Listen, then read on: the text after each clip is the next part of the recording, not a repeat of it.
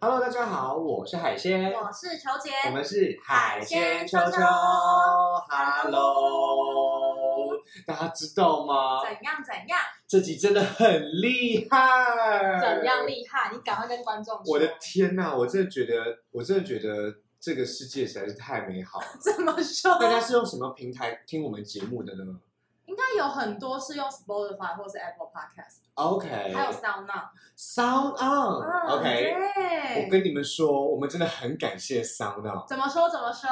Sound On 的这一个平台呢，实在是太令人振奋人心了。 真的很感动的。对呀、我啊为的什么天呢呐，今天这里真的很厉害，好大家知道吗？我们这一集除了要感谢 Sound On 之外，我们还参与了 Sound On 的超级企哦划。什么计划？来，球姐跟我念一次：是非典型女生。非典型女生，因为什么生一定要怪腔怪调呢？不是，我说为什么生一定要特别强调呢？为那个生跟一般的生是不太一样。对对对对对，我们今天的声是指声音的声啦啊，耶也就是说呢，我们这一次参与了 Sound On 的一个计划，是结合了各式各样的 podcaster，然后呢，把非典型的女性的声音讲给大家听，我们要一起来解放我们内心深处的非典型女孩啦。没错。球姐觉得非典型女生这个计划到底在讲什么呢？其实这个计划最主要是我们要破除我们以前的内心的刻板印象。 OK，对，我们要给观众更多呃女力，其实可以做很多事情，或者是我们不要觉得说女生就一定会怎样怎样，其没实错没女错生也可以达到很多不一样的东西，比你如说我们今天节目真的，我们要这讲节目内容的内每一个容都是神力女超人，我跟你讲。对，但是在这之前，我们要感谢一下 我们这次的合作伙伴，没错，这一次对我觉得非典型女生这么有怎么说，这么有魄力的议题，这么有魄力的计划，真的就是要再感谢一次我们刚刚讲到的 Sound On。没错没错。球姐自己用 Sound On 有什么感觉啊？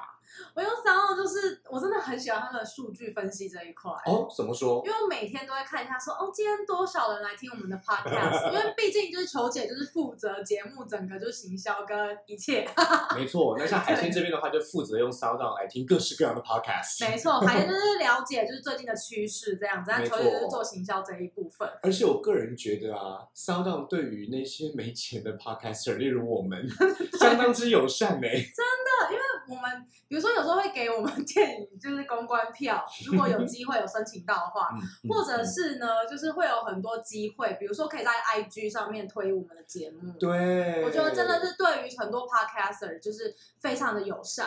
我觉得他们保持着免费托管的这一种核心来照顾我们这些 podcaster，我们真的真的很感 动。看我们现在压力很大， 我就是暴动。对我们每我们每一次都觉得说，哈，这么这么这么厉害这么厉害，我们真的配得上吗？对啊， 怎么办？你看，你看我们的豆豆，来，你听，你听我们豆豆的声音，嘟嘟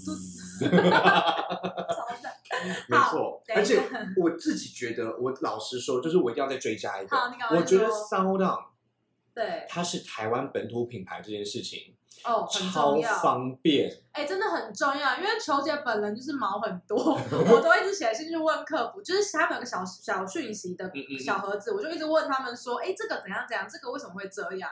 然后其实都可以蛮快得到回复的。我们是不是应该要颁一个奖状还是什么东西真的给很一下感他们谢的张客服老人师员？， 很不 感是谢不是客，服因为人比员。起像 Google 啊，吼或者是 Apple 的那些其他的 Podcast 平台，我自己觉得真的是有时候语言哈是一个隔阂，你知道吗？很重要，语言真的是对对，能够写中文这件事情对我们来说实在是很太感谢，太感动了真的非常感谢。 OK，那不过呢，这一次的这一个非典型女生的计划呢，其实不是只有桑道一个人独撑全场，没还错，有另外一个我自己觉得非常感动的合作人而。且我们真的要感谢他们，为什么呢？来，秋姐介绍一下这个重量级的 sponsor 是谁？就是牛新闻。秋姐本人是会看牛新闻的人，是不是？当然，而且我跟你讲，我其实知道他们很久以前，他们刚开始的时候我就开始看了。哦，多久以前啊？我应该是一四一五年还一六，应该更早、哎诶那就差超不多是牛新闻一开一始的开时始，候他了们一。开始的时候我就很认真在听了。嗯，为什么啊？你为什么会看牛新闻？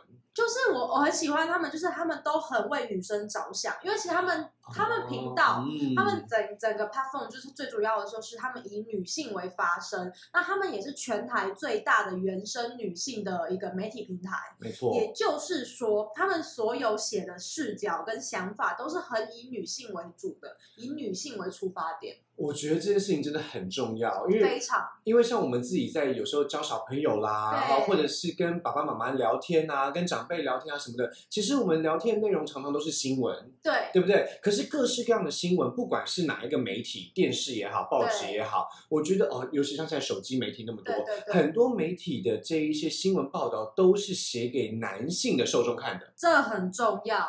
都是男性的受众垄断了观众的市场，所以我们都觉得说，哎，这些新闻。好女生像到很底没有感觉，对，女生到底看了要干嘛？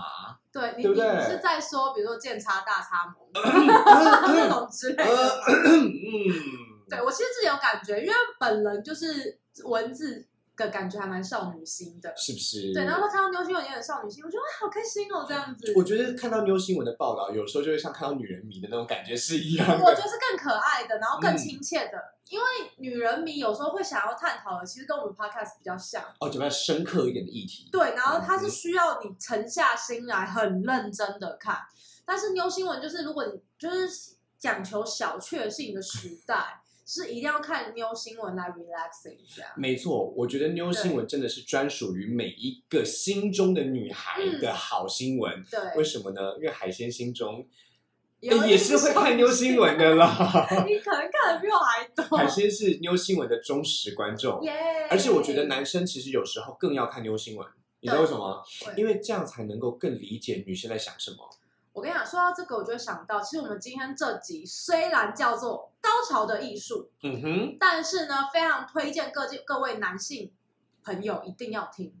这一次的这个高潮的艺术呢，虽然我们对是放在非典型女生的这个计划之下，对，可是我真的觉得非典型女生。不典型的女性的声音，其实有更多男性需要知道。真的，为什么会这样呢？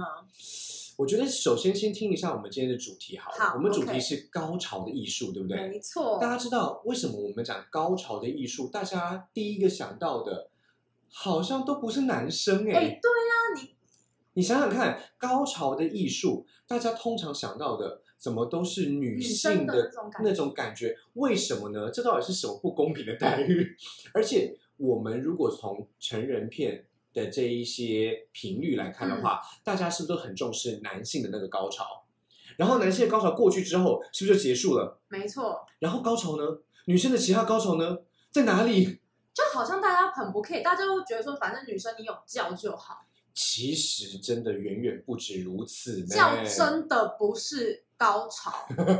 我真的要讲，就是你要达到高潮，中间有非常多个 level，你需要冲破。嗯哼，嗯它就像很像在打那种大魔王，你你在闯关，所以以你就一关一关往上爬爬爬爬爬，爬快要到大魔王的那个时候，总是会掉下来。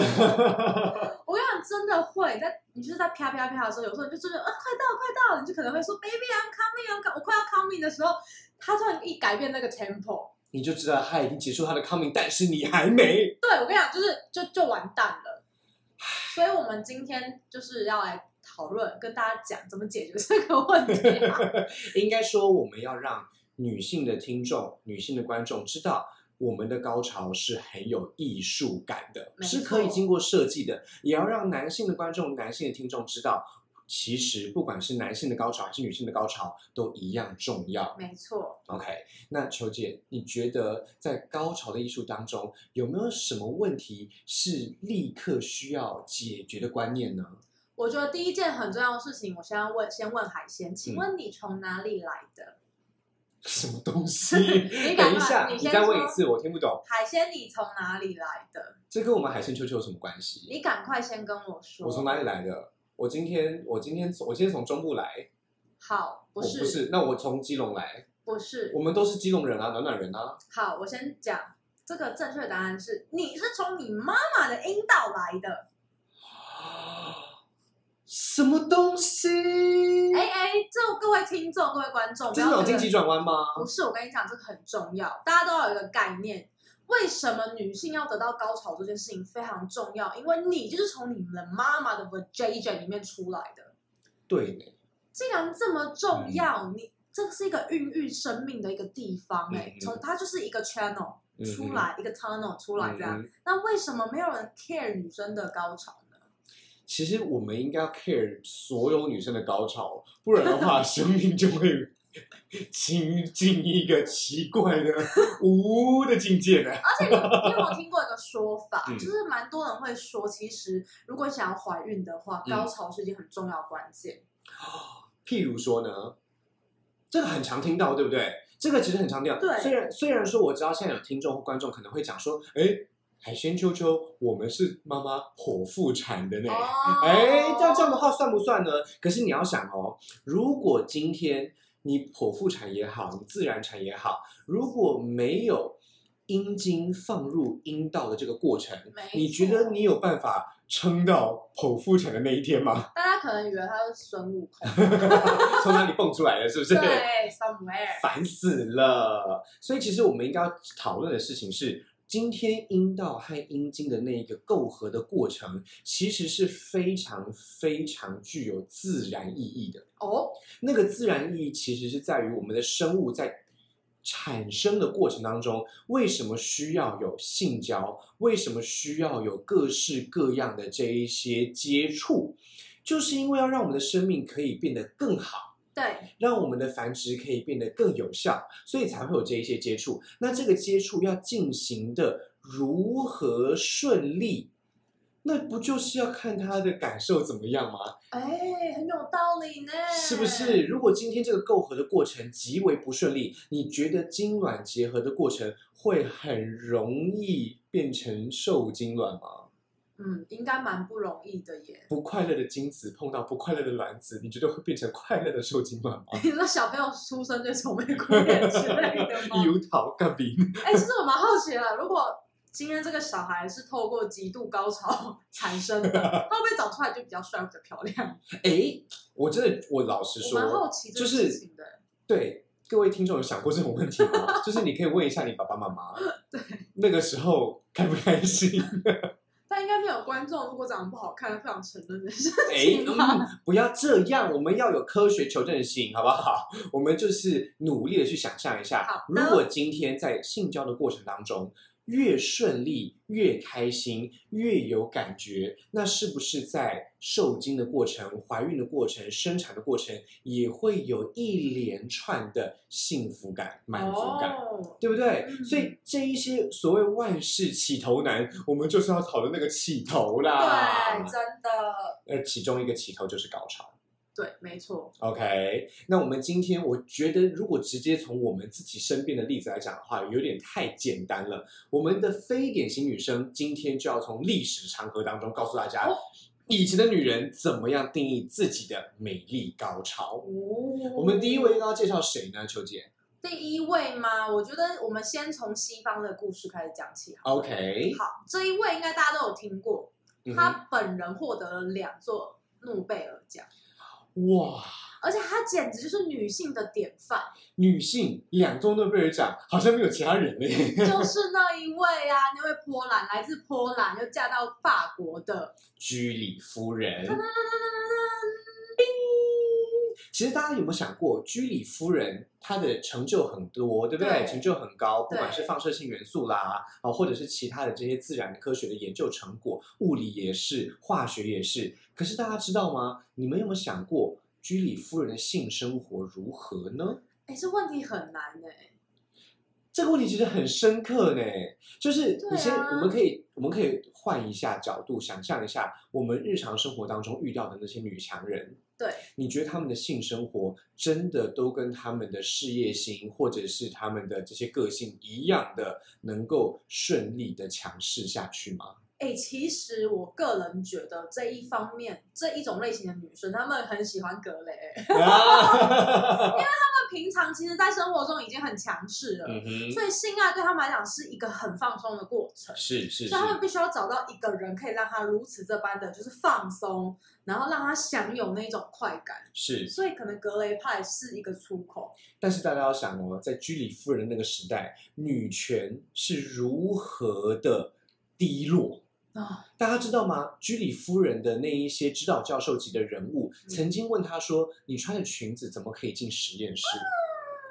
这是多么不可思议的歧视！我们今天听起来觉得不可啊思议，对不对？但当时她自己可是花了一辈子的心思来反驳这句话呢，哦，是不是很恐怖真？的压力极大。真的我们从一些拜官野史或者是居里夫人的传记电影啊、传记书籍当中，可以听到一些她的性生活的嗯蛛丝马迹。其实我们会发现，居里夫人其实她的性生活可能蛮不美满的。哎、可而且按照我们之前我们 podcast 的逻辑，法国人不是应该很优秀 吗？对啊，照理说居里先生应该是相当优秀的，对不对？ 我照都理想要变居里夫人了，怎么会不美满 啊？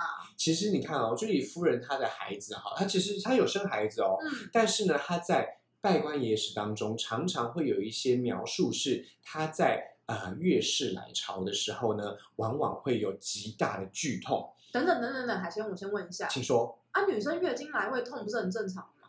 对，没有错。但是从他女儿的这一些笔记当中可以发现，那一些剧痛往往不是那一种腹中疼痛，而是。阴道口或阴道壁因为剧烈摩擦而造成的，啊，大家可以想象他的性生活有多么的辛苦吗？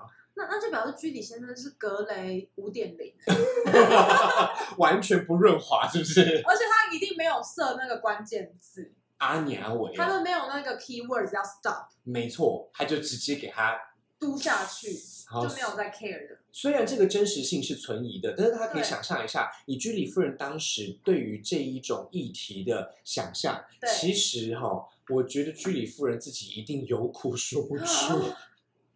虽然她的孩子呃，就是都有都帮他讲了一下对下，对对，都很有成就 哈，也有把这些事情记录下。但是我觉得居里夫人哈，虽然我们只看到了她在自然科学上的成就，但是我们也要想象一下，这样子的人，他们难道没有性生活可言？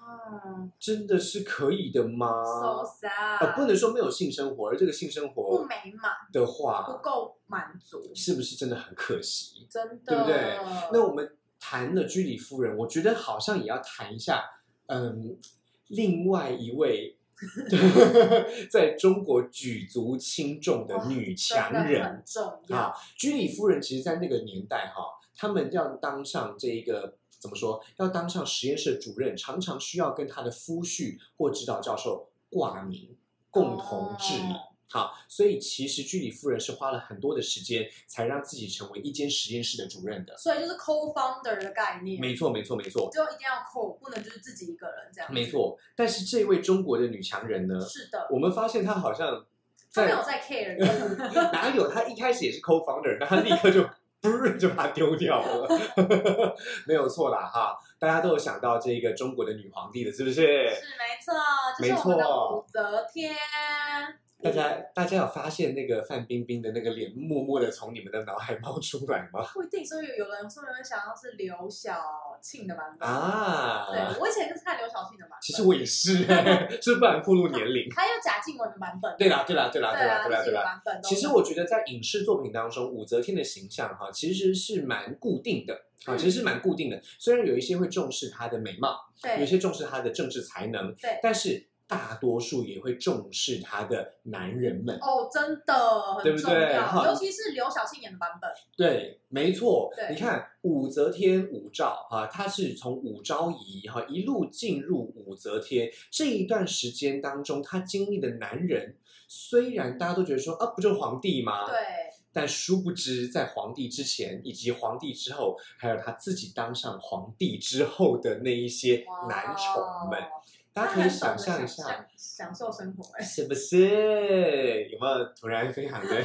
非常的、非常的羡慕呢？好羡 慕哦，天哪！哎呦，我跟你说，求姐不遑多让。 哎，没有这样啊。但是我们可以肯定的是，武则天在当上女皇帝之后，对，她当上皇帝之后，她的男宠绝对是她性伴侣当中、性高潮当中的多元选择。哦，大家知道这有多重要吗？在我们的皇，我们之前有提到的一些中国皇室的这个嗯性爱历史当中，对其实我们有提到哈，很多的男性都有数不完哈，或者是有各式各样的性工具 或没性错，伴没侣错，，没错，但是女性在宫廷里的性工具或性伴侣常常都是物品。或者侍卫 啦，哎、那是犯法的，好不好？要杀头的啊、这叫偷情啊，对，要对时，对不对？对，只是太监跟宫女啦， 对对对对对，对其实我们会想象一下哈，宫廷当中女性其实有非常非常非常多的禁忌，对，没有错非常多的束缚。那武则天她等于就是跨过了这些禁忌，跨过这些束缚，成为了中国历史上面不但政治才能有得施展，而且在性爱的层次上面也有多元发展的一个很女追求性自人物。我，没错，大家知道她在皇帝之前其实差点是有婚配的吗？哦，她在皇帝钦点她之后，其实也差有一些些 呃这个嗯奇怪的性经验吗？哦而且据说强暴她的人被她强暴了，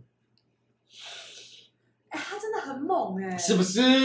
他真的很懂哎，很懂性爱。大家想要知道详情吗？我不哎知，道什么星座，啊请左转维基百科， 好，请右转这个刘晓庆版本，好不好？ 哎，贾静雯版本好像有稍微演到，就演到那个人物啦。反对，正基本上大家可以知道，武则天她让女性的这个性爱变成是她政治追求之后的另外一种层次的追求。哦，大家可以想象一下嘛，她一开始的时候是后宫，对不对对？她成为了后宫之主，接下来她成为了皇帝没，错她成为了一国之君。对在一国之君之后，她下一个追求追求的是什么？自我实现的满足，而那一个就是她的性爱、嗯，哦。大家知道，武则天有好几个男宠是以巨根闻名的。哦，大屌，巨根到什么程度呢？有的巨根可以旋转车轮，旋转车轮是什么啦？是就是钢可以铁，屌就哦，是可以变成车轴的概念啦。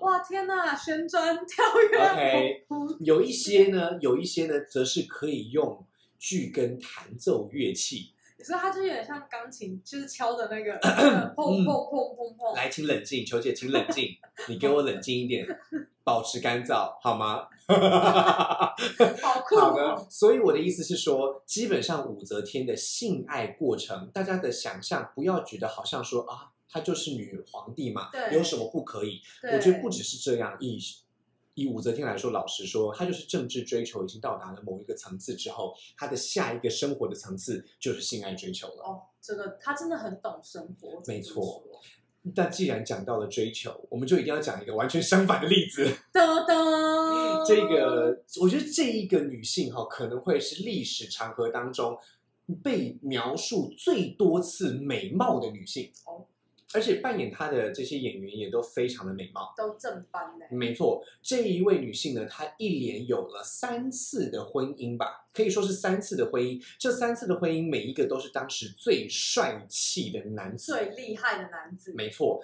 这个人就是埃及艳后克里奥佩托拉七世啊。，哦大家都听过看埃及艳后的故事吗？球姐对埃及艳后的印象怎么样？就是 很正，以及他那个发型就是黑发，然后妹头短短的，然后眼线超粗，对，然后看起来超艳的。嗯哼，所以叫埃及艳后呗。而且大家可能对艳后的印象，可能会对她的政治才华没有那么的，有印象有印吗象？我怎么总是说会流转于男人之间这样。啊？我觉得她跟武则天很不一样，是大家会觉得她在靠身体在换得一些东西。哎，没错没错，对我们刚刚讲说武则天，她是在政治的追求到达了某一个实现之后，她的生活追求当中就来到另外一个层次，是对对性对爱，对对吗？所以是先政治再性爱的这样的过程。嗯，但是呢，大家知道吗？以埃及艳后来说，大家可能往往不知道的是，她的第一段婚姻是嫁给自己的弟弟。哦，她的父亲在过世的时候呢，她弟弟才十几岁而已。嗯，啊，她父亲过世的时候，她遗在遗呃遗稿哈、就是个这个算是怎么说，算是遗嘱之中就钦点她的女儿，也就是克利奥佩托拉七世，还有她的儿子一起共同治理托勒密王朝。嗯，OK，所以他的弟弟呢，就跟他的姐姐就结婚了，嗯然后治理这个国家。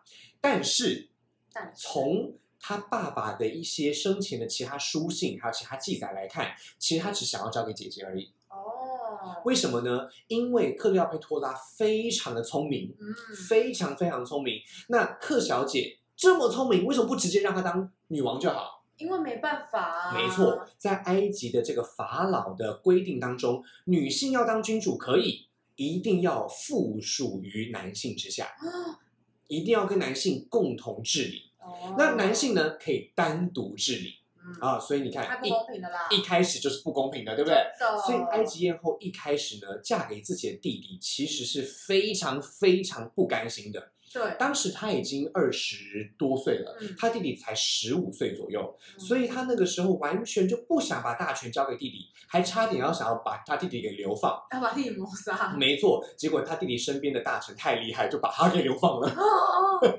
就把埃及艳后给流放了。你知道埃及艳后去找谁吗？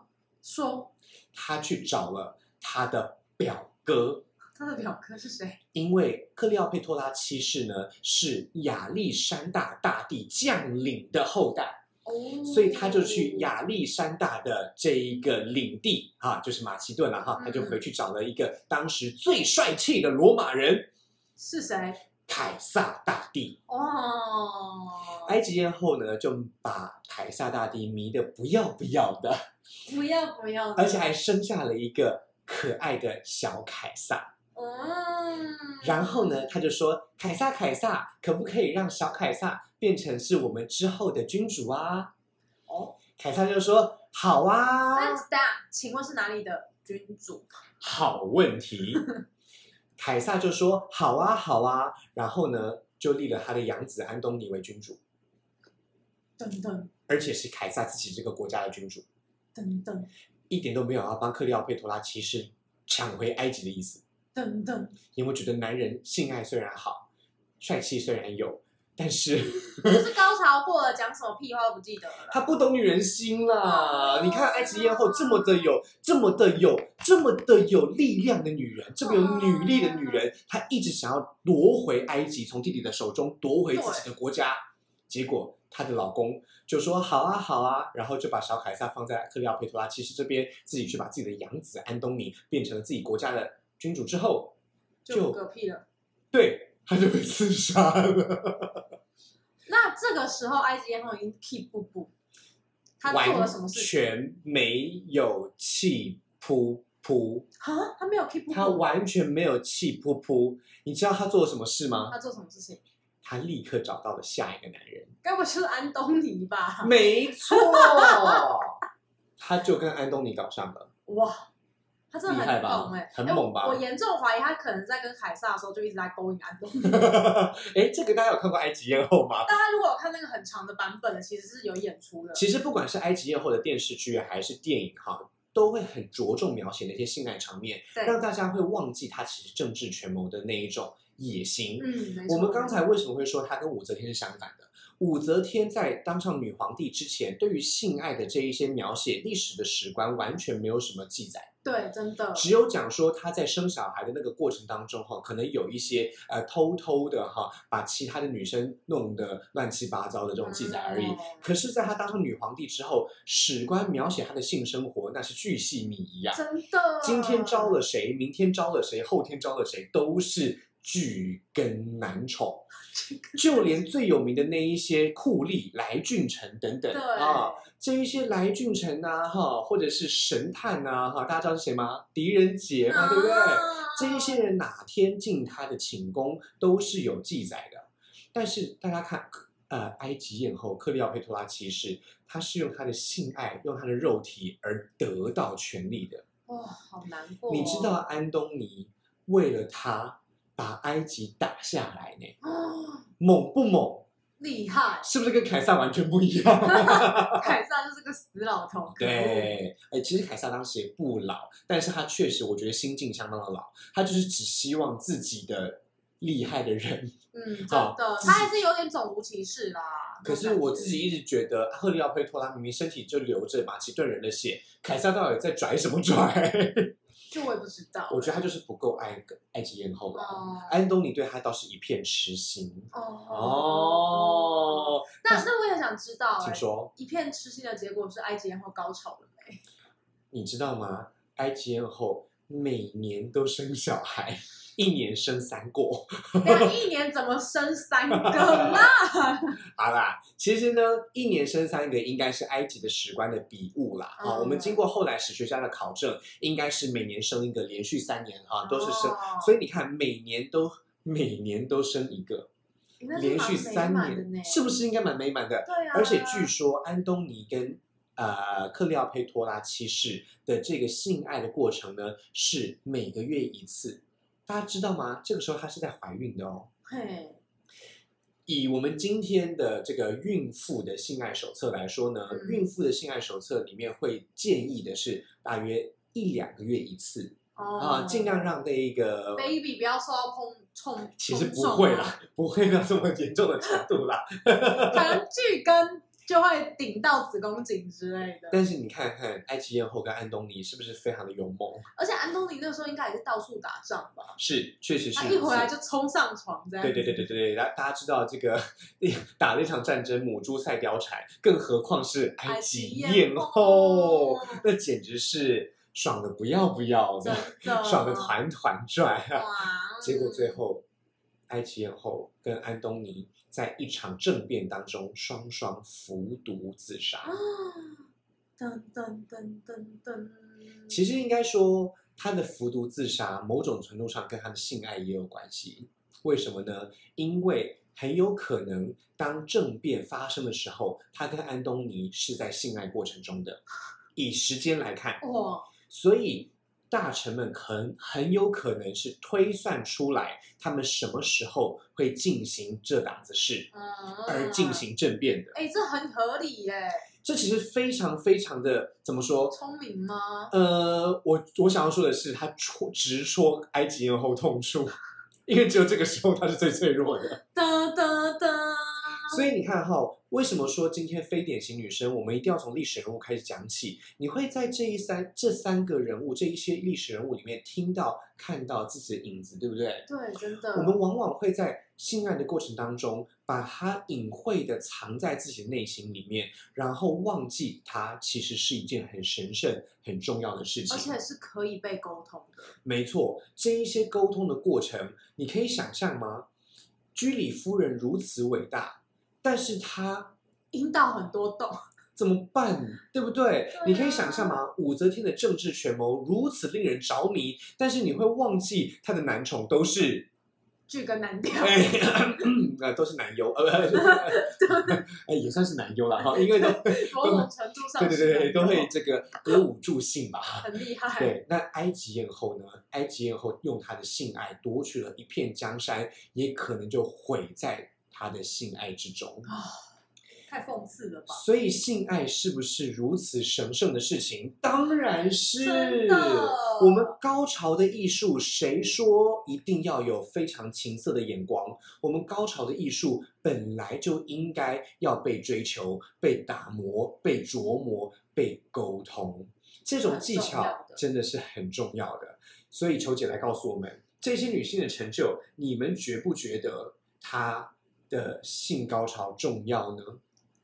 当然很重要啊。是不是？我觉得不是这些女生，就是一定要成功女生才重要，是每个女生的性高潮都很重要。没错，甚至我们看看远一点，每个人的高潮都很重要，男性朋友们、女性朋友们，你们的高潮都很重要。真的。但是前提是在性爱的对方都跟你有完美的沟通的情况之下，嗯那个性爱才是完美的。嗯，好，了，其实我觉得讲这句话是有一点陷阱的，因为沟通不可能完美，真的，所以性爱也没有完美的。但是沟通的多寡一定取决了你性爱的幸福美 满啊程度。就是趋近于美满，没错，maximum 最对大对值对，最大值。所以我觉得有一个女性，她是今天的历史人物当中，我觉得最重要、最重要的非典型女生。真的她跟居里夫人一样是波兰人，哦。而且也一样生活在压抑女性的那个时代。但是没错，呢，她有一个比较幸运的地方，就是她在那一个时代当中遇到了一些奇妙的生命历程。嗯，让他自己的性经验启发了其他人的性经验。真的，虽然在当时我觉得啊真的是蛮心疼他的那种，怎么办 那个故呢、事真的很难过。来，请问球姐，这一位女性，这位非典型女生是哪一位波兰人呢？他就是我们之前节目有讲过波兰爱经的作者米夏琳娜，米莎琳娜， 哈对我们其我们其实不太会波兰语，应该还是蛮难念的。对，应该是米哈琳娜应该是好像是米米哈哈琳娜，应该是米哈琳米哈琳娜。我觉得我们今天就叫她米哈小姐对好了米哈哈。今天这位米哈小姐呢，其实我觉得哈，她真的是一部女性的性启蒙教科书。他真的很厉害。我指的是她的人生。他的人生真的，请大家一定要看，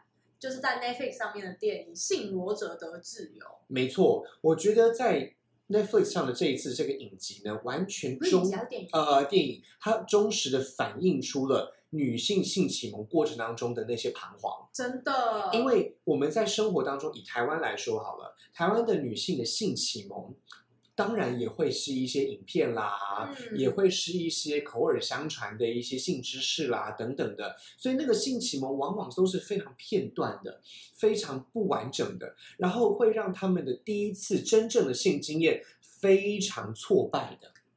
举手，就是我。大家不要忘记这个节目为什么会，就是因为我第一位男朋友让我实在是太痛了。大家知道球姐的性经验第一次让她非常的痛苦这件事情，是不是一点都不稀奇？来，对啊，应该各很多位人听会众痛，吧女性听众们，请请请不要再想起第一 次，大部分第一次一定会比较痛啦，会不舒是服。是是是。对，但是其实这件事情，我觉得是是可以避免的，没错没错是可以借由性教育避免真的。的，真的你看，我们的性教育已经改革了这么多年，但仍然还是会有很多的女性的第一次性经验是那么的令人心疼，对不对？因为我觉得跟紧张有关系嗯啦。第一次真的会很紧张，你就觉得哦，那个东西要进来了，我我要怎么样表现什么是的。是是是是对是是。那我们请球姐给我们介绍一下好了。以嗯，这个米卡丽娜她生活的那个时代背景，当时的社会是一个对女性对男性怎么样的社会啊？在写这本书的时候呢，其实应该说他的人生有两段，一嗯哼个是那个时候在苏联的时代，是是啊所以是，那个时候的呃整个政治风气是比较有点类似于共，就是共产国家的那种感觉。是。那第二个风潮，呃，第二个时期呢，第二时期就是冷战结束，哎，是冷战结束吗？算是算是那苏联解体苏的时对候，苏联解体之后呢，波兰成为一个自己有独立自主的国家，是但是其实他们在社会风气里面还是保留当时社会主义的一个过程。是是是，就是政治已经解放了，但是对风气还没解放的时代。他的政治解放，其实我觉得从他的呃电影中讲的并没有很解放、哎，当然当然当对然，，他就是很慢慢的解放，但是还有一个很重要的原因是政治呃宗教因素，哎，为什么特别提宗教因素因为他们的宗教是天主教。啊？是的，是对，的，之是的。前如果听过就是球姐的我们的 podcast，然后知道球姐的案例，我之前有讲我去呃天主教的医院看妇产科的时候，医生是不开避孕药的，其实到即使到今天还是如此，而且真的是到今呃去年的事情吧，是医生不开是是是的，是他直接跟我说。我们是天主教医院，我们不开避孕药。也就是说，天主教这一个因素呢，大家大家如果历史学的比较好的话，就会记得罗马公教，对吗？对对 对，罗马公教以及后来在俄罗斯啊、哈希腊、啊、这一带比较盛行的东东正正教、教哈希腊正教，无论是公教还是正教，他们对于性爱这件事情都是附属于生孩子、繁殖没啊错的那一个层次之下的。所以他们对于女性，啊不要说是女性了，其实是男性的性高潮也都一点都不介意。真然的后一点都不在乎，好、所以他们对于性能够带来愉悦这件事情是不提笔墨的，真的、嗯哦，所以是完全没有办法没去错理解的。也就是说，当时的刻板印象是如此的明确，对，女对生不对你就是生小孩，以及帮男生就是解放他的性欲，然 That's it 后带小孩，嗯，哦对，养小孩，嗯，就这样，所以当时的女性的社会地位其实很低很低。就是没有投票权啊。是是是，对啊其实大家不要，大家不要把我们今天女性拥有的权利想的那么理所当然哦。虽然它应该要是理所当然的对，生而为人，人人平等。嗯，可是其实女性的这一些投票的权利啦，拥有自己身体自主的权利啦，这些都是很晚近的事情。你知道吗？其实我觉得这部电影最让我 shock 的是，嗯，就是米哈琳娜她有讲说，她说很多年轻的女孩第一次都很害怕，嗯哼，甚至不要讲年轻女孩，很多已婚女性就是也不想要来做爱，然后最主要原因就是因为害怕怀孕。因为怀孕之后会发生什么事情？怀孕之后就是很痛啊，你要怀胎十月生小孩啊，你看，这就是风气让人口下降的原因。你看当时的波兰的人口的，因为当时战争结束，对不对？冷战结束嗯，波兰的人口竟然没有因此变多，反而还下降了。哎，当时出生率下降很多的原因是女性不愿意受孕啊，女大性家甚很至。排斥啊对，，女性甚至会在自己的这个阴道口装置一些东西来避免怀孕，啊而且那个避免怀孕的状况让让我真的是很心疼。你可以想象吗？他们把硬片，好，就是硬的这一些片状物塞在自己的阴道深处，来避免阴阴避免阴茎射出的精液流入阴道。哦，他们为了他们为了不怀孕做到这种程度，哎，而且我知道影片里面、电影里面其实有介绍，就是他们的男生那时候的整个社会风气是非常避，就是不可以用保险套，是。然后他们说要避孕就撒什么粉啊，然我就想说，哈，是不是很恐怖？但我内心其实也蛮 shock，的就是哦，原来保险套那么早以前就有了，当然，当 然了，哎、大家不要以为米哈琳娜是一个很古老的时期的人物哦。米哈琳娜啊，这位波兰人呢，他也就是这一百年内的人而已。对对对啊，他也对是对一百这一百年内的人，所以其实他们那个时候应该说技术已经有了对，啊，他们的这个只这是可能个没有超薄款啊。 这个政治啊也都有了，对呃可是因缘具足，风气就是没有。真的。好、哦所以呢，，我们简单介绍一下哦，米哈琳娜呢，在苏联还没解体的时候，她崇拜她的老师，对，成为了她老师的妻子，没错。但是他们的性生活极不满意。哎、其实他们性生活就是拷贝居里夫人、哎，哎是不是？哎，但是我跟你讲，居里夫人有受孕，他但是也有生呐、他后来啊，有对生啦一对个啦女对啦，生但呐、但是我的意思是说，米哈琳娜她的那个受孕的过程，很我痛苦我觉得一定很痛苦，你知道为什么吗？？对因为呢，她跟她老师的这一段关系，那一个性生活完全是建构在师生的情谊上，哦，而不是男欢女爱、彼此满足的所以他这们一种衡量。所以他们建筑在 SOD 情节上，是的，是的，是的，是的，是的。而且你知道吗？我觉得以米哈琳娜来说，这位米哈小姐最厉害的地方是，她竟然因为她老师说了一句“我的性欲就是这么旺盛”，嗯而沾沾自喜说：“那我是一个不需要性欲的人啊，哦，我是一个不需要性欲的人，那我找一个需要性欲的好朋友来给你，你看怎么样？”等一下，这不就是我们之前节目录的吗？开放式性关系，没错哇，而且大家知道吗？后来这个米小姐的好朋友，我觉得一汪定达，汪达，对汪达，她一定爱上了这个老师，真的，而且他们爱的那个感觉，就跟就跟米哈琳娜喜欢老师的概念是一样的，哦，只是他们的展示方式不一样。嗯米哈琳娜跟老师之间呢，是只有零的交流，嗯，而他的好朋友汪达呢，跟老师则是只有肉肉的交流，，他们彼此之间就是这样子的关系。嗯，那你觉得那个老师真的有灵肉分离吗？我觉得老师不知道自己想要干嘛。真的，我真的觉得从电影里面，他真的不知道他自己要干嘛。你看哦，一开始的时候，老师后来是怎么赶走的？老师最后是被那个啊米哈赶走啊。对，然后呢，你知道吗？他的好朋友带着孩子离开的时候，那个孩子是谁的孩子？那孩子是是汪达的孩子，孩子没错、对，啊，是汪达已经生了孩子，然后他把汪达的孩子赶走，也把汪达赶走之后，你知道那个家庭是谁吗？就是啊米哈跟他女儿啊。对，你知道吗？这个家庭对于米哈来说是只有他跟他的女儿，他觉得这样的家庭是不美满的。你知道为什么吗？为什么呢？因为他的性与爱都没有被满足，哦，是不是很恐怖？真的。而这个时候，在这个大环境下呢，政治稍微解放了。嗯，而他也觉得自己应该要稍微解放了，没想到一解放就一发不可收拾啊！ 对，虽然遇到了一个长得不帅的男人，但是性爱很强。请球姐告诉我们这一段关系是怎么开始的？这一段关系就是米米哈那个时候他去有个疗养院，嗯哼然后他等于是在那里呃住了一段时间，然后再性启蒙大家，比如是说教一些女孩们就是。他就说哦，自慰是很好的，嗯哼自嗯慰哼不是帮助自己，怎么会是不好的？怎么会是觉得是邪恶的呢？还告诉女生，各位观众、各位听众，不要觉得这件事情好像很、好像很容易哦，这有多前卫，大家知道哎、吗？我跟你讲，电影院真的就是讲米哈在教他的病患如何自慰哦，他就在里面自己来哦，是放是音是乐让他放轻松是啊，是是，即使到今天，我们还是会觉得很前卫吧？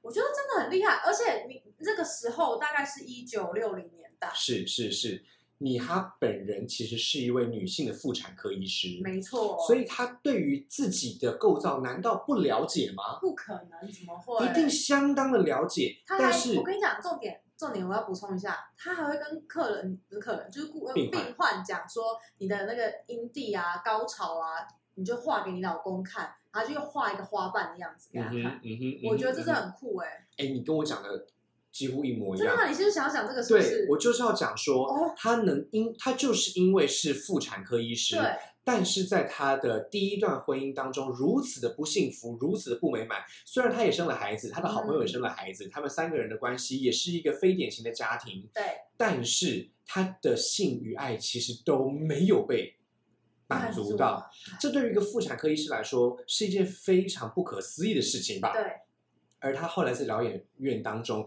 第一个满足自己的那一种自我实现，就是他能够让别人因为自己的妇产科的专业而认识自己的阴蒂、阴唇、阴道，真的，这其实非常非常的重要。因为你想想看哦，如果他不是妇产科的这一个专业，嗯，他有没有办法让自己的病人清楚的知道这些事情？重点是病人根本不会上来啊，根本就怕他怕得要死，没不要讲那种奇怪的东西。而且老实说，老实说，这一些疗养院当中，哈、这些疗养院当中的病人呢，不是完全零性经验哦，嗯啊，不一定是完全零性经验，他很有可能一开始的时候就是被强暴的，嗯，很有可能一开始的时候就是因为精神疾病或者是肉体的某些疾病而没有办法拥有完好的性经验的，对，这其实都非常的令人心疼。可是，在那个时代呢，她就是一个奇怪的女人而已。嗯，没错没错。她没错不但已经是女人，而且还是一个奇怪的女人。那个社会阶层是低下再低下，真的，所以可以说米哈就解救了他们。嗯，而后来是谁来解救米哈的呢？就是一个船长。嗯，那这个船长后来也变成疗养院的主人，是他是是变是院是。长了。那他们是怎么样解？呃，应该说船长是怎么样解救米哈的？就是两个人，就是应该说船长就一看到米哈，他就很很喜欢他，然后一是直追求他。是是是然后米哈就是说：“你长得太丑，不是我 菜。是，是然后然后然 后然后后来呢？这故事告诉我们，虽然长得丑，但是如果你有很厉害的性爱经验，你还是可以 conquer a girl。而且我跟你说，我觉得最，我觉得，我觉得最令人感动的事情是什么呢？先无论长相哦，嗯，你知道长，你知道船长对待米哈的时候，他是用心、用眼睛、用耳朵、用五官、用五感去倾听、去理解米哈的所有情绪。真的。这跟那个时候他的第一段婚姻师生的那个关系完完全全不不一样。老师的高高在上，沾沾自喜的觉得自己就是一个很美好的丈夫。可能因为老师是德国人， 你讲出来了，就很像德国人的风格啊，就是 boring 啊。对对对，就是那一种高高在上的那种傲气，让他的性爱生活，不要说性爱生活了，就连一般的生活都我都觉非得有常的有点。压力，老师自己也有讲，我觉得我不是在跟你谈恋爱，而是我跟你就是学生关系，就是师生关系，对不对？但是船长呢，他并不是，好、他并不是他的主，也不是他的奴，他们就是完全平等的。嗯他们的那一个交流是所有的感官打开，共同享受的。而且呢，在他们的性爱过程当中，船长也非常的聪明，一寸一寸慢慢慢慢的来解放他的身体。所以对于米哈来说，船长跟他不但是爱的实现，也是性的高潮。嗯他们是性爱合一的伴真侣，的这跟一开始的时候是完全不真一的样完全是不一样。而且我觉得还有个重点，就是船长跟米哈两个人的结合，船长非常的支持米哈想要去写书，然后想要跟大家讲这些性经验的部分。这在故事的前面，其实你会看得到米哈想做这些事情，大家都在反对他，大家都觉得女生不可以做这种事你情。先玩，你先讲一下这是什么事情好了。什么什么事情？我是说，米哈到底是发生了什么事情，来想要写出这本书？好的啊，直接讲这个、哦。因为我跟你讲，船长支持的事情，就是后来他写出这本书的原因，不是吗？米哈觉得性爱它是一门很独到的艺术，艺术是两个人的结合是因为有爱，会是让这个性更美好。是是所以他觉得他写的是一本 love story，是，是他要把这是些 love story 告诉给大家。所以其实当初他在想要推广这些书的时候，大家都觉得说你这个离经叛道，你在写淫书，然后写一些奇怪的东西。但是实际上这一个，哎，就是怎么说？我觉得这是讲来真的是很感人的，怎么办啊？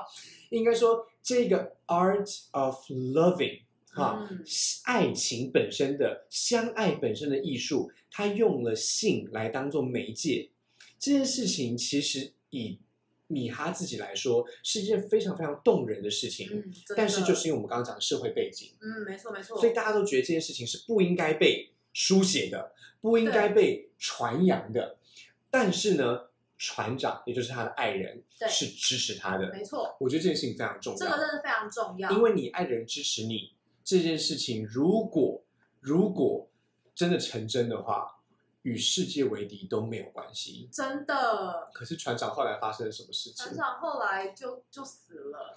不不不不不，在死了之前，船船长哦我的知老道婆跟小孩 出现啊了。大家是不是一开始听到的时候觉得说这是一段很美好的爱情啊，对很美好的性爱经验啊，是不是就会花开了，果实就会结了？啊，故事没有那么简单，是的，我觉得米哈的人生真的很是惨。真的是经历的所有，就是所有女人在， 就是一辈子可能的总和，你知道吗真？的，他后来就看着，他后来就看着船长的太太以及孩子出现，然后呢，自己被晾在一边，而太太的眼神里面就是告诉他，不管我知我能不能够猜测到你与我老公的关系，我都是我老公所爱的那一个。我相信他只爱我一个。哦不 So sad 所以这个时候，其实我觉得，我觉得在那一刻、那一瞬间，米哈其实是想要停笔的，嗯他不再想把这个爱真的写下去了，因为因为这一个这一个事件的出现，会让他怀疑自己的那个 love 是不是 ing 的情诗，真的，对不？对或？是这个 love 真的 love 吗？结果你知道发生什么事情吗？刚崔刚姐告诉我讲们，了，就船长死了，死了之后，你知道米哈他做了什么决定吗？他就是决定要出版这本书，是的，他把书写完了，嗯而且呢，被各式各样的出版社退稿。不止出版社，而且他们跑了很多地方，什么对对社社会局啊、文化局啊，去找军官啊，什么都没用。然后大家哦，而且最重要的是，也是我们今天的主题，米哈那个时候好不容易。他们真的妥协，决定要出版这本书。他们说：“请把性高潮这个章节全部删掉。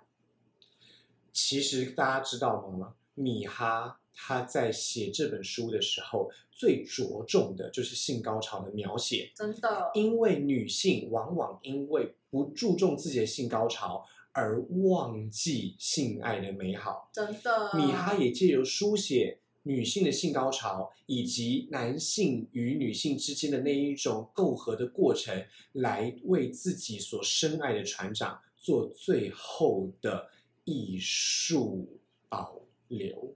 嗯，他用他写书的那个过程来表达自己对船长的爱呢。真的。你说他怎么可以把性高潮那一节删掉呢？没错，所以当政府要求这件事情的时候，米哈做了什么决定？他说：“那我不要出版了。对，他就说宁可不要政府出版了，对他不要取得许可了。结果这就造成什么事情呢？”没有，可是那个也不是他自己愿意的， 就是莫名其妙他的那个版本原本自己的初稿是就突然流到市面上了。是是是是是对，他的初稿呢，就因为了一些莫名的原因，就流落到了市面上，而且在黑市当中不断的大翻译。卖大卖，即使到今天哦，在波兰的正式的出版品当中，它仍然是十刷以上最卖座的书籍，它起码有太强十了三还是十四刷了。我很厉害很厉害。改版我记得是十次吧，电影后面其实有讲到。真的，它那个对改版以及那个刷次简直是不得了。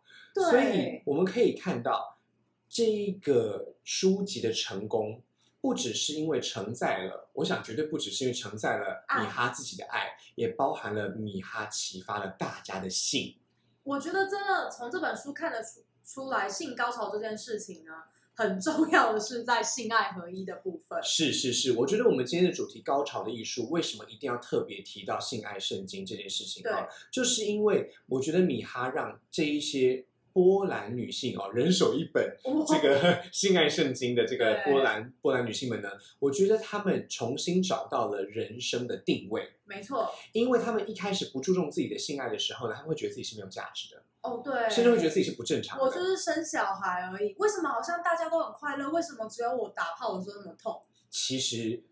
米哈就要告诉大家，所有的这一些不正常或者是不顺利都是正常的。你们要让自己的这一件事情变得更美满、更好的方法，就是要记得说出来。哎，我觉得还有一个重点，其实这本书很重要，是给男生看，是让他们知道说，原来我这么做是错的，对，而且是很歧视女性的。对，因为我原来这么糟，对我把女性当做是，我如果做了某一些动作或做了某一些言语的霸凌，哎，可以讲霸凌吗？可以就啦是，言语的这些欺负，其实对于女性来说是等于把它物化的、工具化的，是很痛苦的。嗯对所以不只是波兰女性人手一本，那个时候波兰男性我看也是人手一本真哦的。，嗯大家都想要知道我要怎么样让我的老婆爽歪歪。 所以我觉得这一些被讨论的这一些议题，因为这本书而被浮上台面之后，我们也可以更认识到某一件事啊，就是说，呃，也不能说某一件事，就是特定的这一些高潮，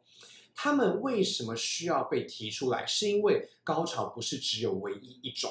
对，不是只有性器交合的才叫高潮，自己来的算不算？当然算啊，当然算啦、那如果今天三个人的算不算？算啊，当然算啊啦、如果只有阴核被刺激，阴蒂被刺激，阴道没有插入，算不算？当然算啦、爽的嘞， 对哦，不你对？开心就好。哎、其实蛮多女生是走营地会高潮的、其实是的，对很多人很多人会迷信啊、什么什么 G 点啦，嗯哈、阴道当中的哪一个部分是海绵体啦，对哪一部分是什么？其实有一些女性，她如果没有那一个感觉，她就只有阴蒂的话，那你觉得那个女性就不正常吗？哦，这才是正常的嘛，真每个人都不一样真啊。的沟通才是真的让很重性要爱的过程更重呃更完美、没错更幸福的关趋键。近于一百分。是的，对所以这个高潮，不论是你自己来，嗯，还是双方，甚至是三三方、四四五方，方，有什么关系都是正常的只。要沟通好就好。所以其实我觉得应该不能说只有波兰女性、波兰男性要感谢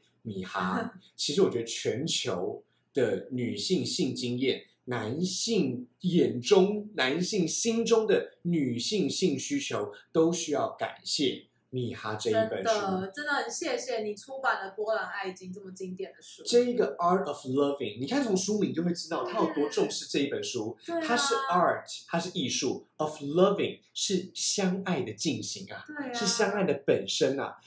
当性就是相爱的本身，而且是像艺术一般的结晶的时候，大家知道吗？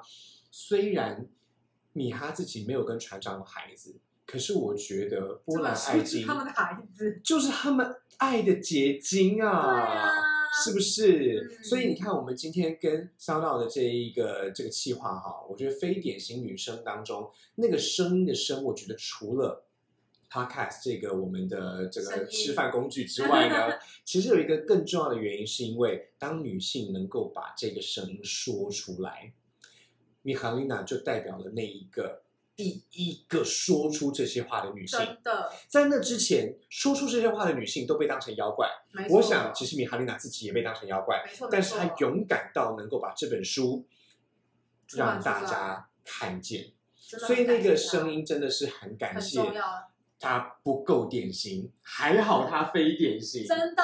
她要是跟一般的典型波兰女星一样，就这样嫁了，忍了一辈子，她就什么都没有了耶，也许我们今天的世界都还是如此的保守，如此的传统、没错哎，我们两个可能也不我会们在两这个被边，抓去关， 可能解严都还不会来临。对， 所 以，很感谢所以大家可以想象一下哈，我们今天提到的这一些性爱与政治的关系，啊，性爱与历史的关系，性爱与自己的关系，性与爱的关系。其实我真的觉得非典型女生的这个计划是更希望大家知道，我们海鲜秋秋就是要告诉各位，性爱一点都不低俗，真的，一点都不避俗真的啊！如果你避俗的话，你觉得它低俗的话，你才真的无法企及性爱的美好呢，真的，你人生会少了非常多乐趣，是不是？性爱是我们最重要的生理需求之嗯真一。的，虽然说食色性也，对不对？哈、这个这个食色性也这正正常常啊嘛，对生不理对？需求嘛，对跟吃饭喝水一样啊，大家都就虽然大家都觉得这句话很好像很很色哈，对可是当你把有色的眼镜拿掉，其实生理需求难道只有你需要、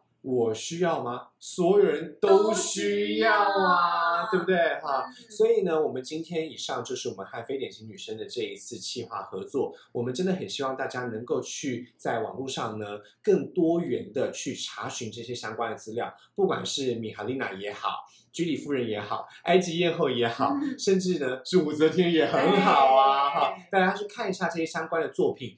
去重新体会一下这些人他们在性需求、性爱过程当中的那一些不足为外人道也的逆行。大家如果真的很懒的话，你就看这部电影，就是叫做《信我者得自由没错，对没错，没错。融合所有精华。没错，希望大家有被海鲜秋秋今天的主题有疗愈到了。对啊啦，如果你是真的没办法高潮的人，拜托请看那那一部电影。 一定会，我跟你讲，一定会让你重新感受自己的身体，对，没错，因为米没错哈丽娜真的以为自己完全没有了，她以为自己对一辈子就不会有，真的结果没有想到就被在船长开对发没有了，没有没有想到把自己老公赶走，把自己好朋友赶走之后，反而得到了一个更老司机开始开车 了。 OK，那如果你对非典型女生这一个主题有更多的兴趣的话呢，秋姐，我们还有哪一些平台呃哪些频道有跟桑娜合作啊？哦，很多。这一次我们这一组有救救我的信，然后社群学什么，你家邻居，哎，我问你哦，以及千慢慢慢说。我们这一些 podcasters 是有什么特别的地方？怎么会归在同一组呢？因为我们都是讲一些比较非典型，然后该怎么说呢？应该说我们我们啊，不如我们介绍一下这几个频道好了。好，OK，嗯其实像救救我的信呢，他们本身都是情趣用品相关嗯的从业人员。那像社群学什么呢，则是以比较学术的方式去讨论那一些犯罪的这个怎么说，犯罪者的粉丝嗯啊、这一些概念，我们觉得其实是蛮学术的。对，那像海鲜自己听的这一个感觉哈，我觉得社群学什么跟你家邻居一样，都嗯是让大家知道，女孩其实一点都不简单。哦，因为大家比较容易去看到男性的成功，嗯或者是男性的犯罪，对，或者是男性的呃这一些呃怎么说怎么说呃强势的那一面。对。但是大家不要忘了，男性也有脆弱的那一面啊，嗯，女生也有自己厉害的那一我面们啊要。勇敢发声，说没错出来没错，不是所有的女生都需要你保护好真吗的？OK，那还有哎，我问你哦呢，是他们，我觉得他们的频道很有趣，嗯好，他们频道其实是谈歧视哈，哦谈家庭，嗯谈职场，因为歧视哦无所不在，它没让我错们可以破除这些观念。嗯还有最后我们讲到千慢慢慢说，其实千慢慢慢说，我觉得是一个蛮有趣的平台呢。它把女性主义变得很生活化，嗯哦，对，它让我们在生活当中就看到，譬如说厕所，好，女生的厕所。为什么永远间数都跟男生间数一样？你不觉得很不公平吗？嗯，男生的厕所间数跟女生厕所间数一样，会造成什么后果？女生大排长哦真龙，的，男生跟女生的生理构造本来就就不不一样，样啊女生的厕所间数两倍或三倍都应该是合理的啊真。的。可是大家为什么不想呢？大家为什么没有想到这件事情呢？嗯，然后大家对于性别友善厕所的那个态度，又是戴着什么样的有色眼镜呢？来，千慢慢慢说，慢慢说给你听。嗯所以大家有发现吗？我们这一组的共同特色是什么？我们要破除一些既定的框框架。没错，嗯因为我们破除了既定的框架，所以如果大家对于我们的非典型女生的这一组主题有兴趣的话，欢迎大家到各个这些 channel 上面去好好的好收我们听一听。下，没错，他们的女力故事保证嗯跟神力女超人一样。好，呜， Wonder，好啦，没错，我们今天节目就到这边了。我是海鲜，我是球姐，海鲜秋秋带你秋秋秋秋，秋秋，拜拜。